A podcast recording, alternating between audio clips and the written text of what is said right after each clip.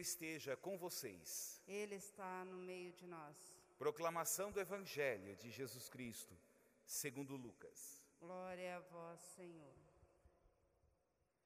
Naquele tempo, disse Jesus a seus discípulos: Ficai certos. Se o dono da casa soubesse a hora em que o ladrão iria chegar, não deixaria que arrombasse a sua casa. Vós também ficai preparados, porque o filho do homem vai chegar na hora em que menos o esperardes. Então Pedro disse: Senhor, tu contas esta parábola para nós ou para todos? E o Senhor respondeu: Quem é o administrador fiel e prudente que o Senhor vai colocar à frente do pessoal de sua casa para dar comida a todos na hora certa? Feliz o empregado que o patrão, ao chegar, encontrar agindo assim. Em verdade vos digo: o Senhor lhe confiará a administração de todos os seus bens. Porém, se aquele empregado pensar, meu patrão está demorando, e começar a espancar os criados e as criadas, e a comer e a beber e a embriagar-se, o senhor daquele empregado chegará num dia inesperado e numa hora imprevista, ele o partirá ao meio e o fará participar do destino dos infiéis. Aquele empregado que, conhecendo a vontade do Senhor, nada preparou nem agiu conforme a sua vontade, será chicoteado muitas vezes. Porém, o empregado que não conhecia essa vontade e fez coisas que merecem castigo, será chicoteado poucas vezes. A quem muito foi dado, muito será pedido. A quem muito foi confiado, muito mais será exigido. Palavra da salvação. Glória a vós, Senhor.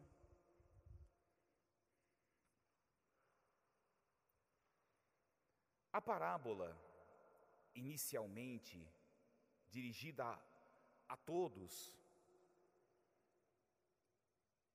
ela toma um outro sentido e dirigida aos discípulos, aqueles responsáveis por guardar o tesouro precioso da fé. Hoje, essa parábola não é destinada só aos discípulos, mesmo porque quem são os discípulos? Hoje somos todos nós.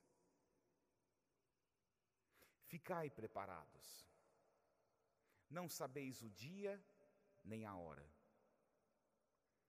Há muitos anos atrás, penso que na década, é, foi na década de 1980, foi lançado um filme com o título Sociedade dos Poetas Mortos.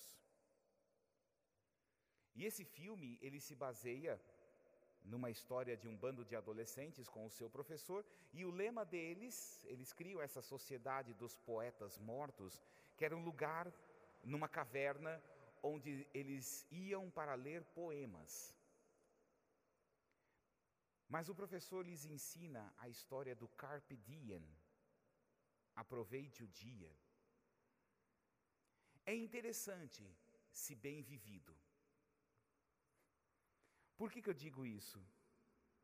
Porque esse carpe diem foi encarado, vamos fazer tudo o que nós quisermos.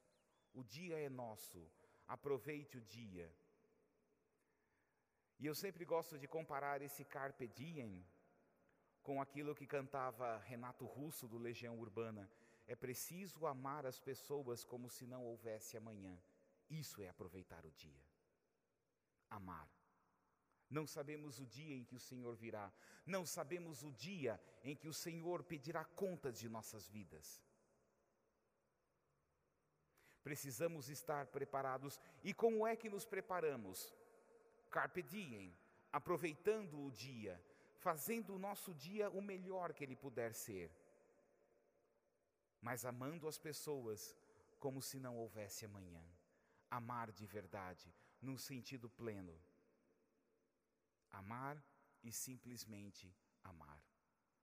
Que o Senhor não nos pegue desprevenidos. Que o Senhor nos pegue atentos. Que o Senhor nos encontre sempre amando, amando e amando.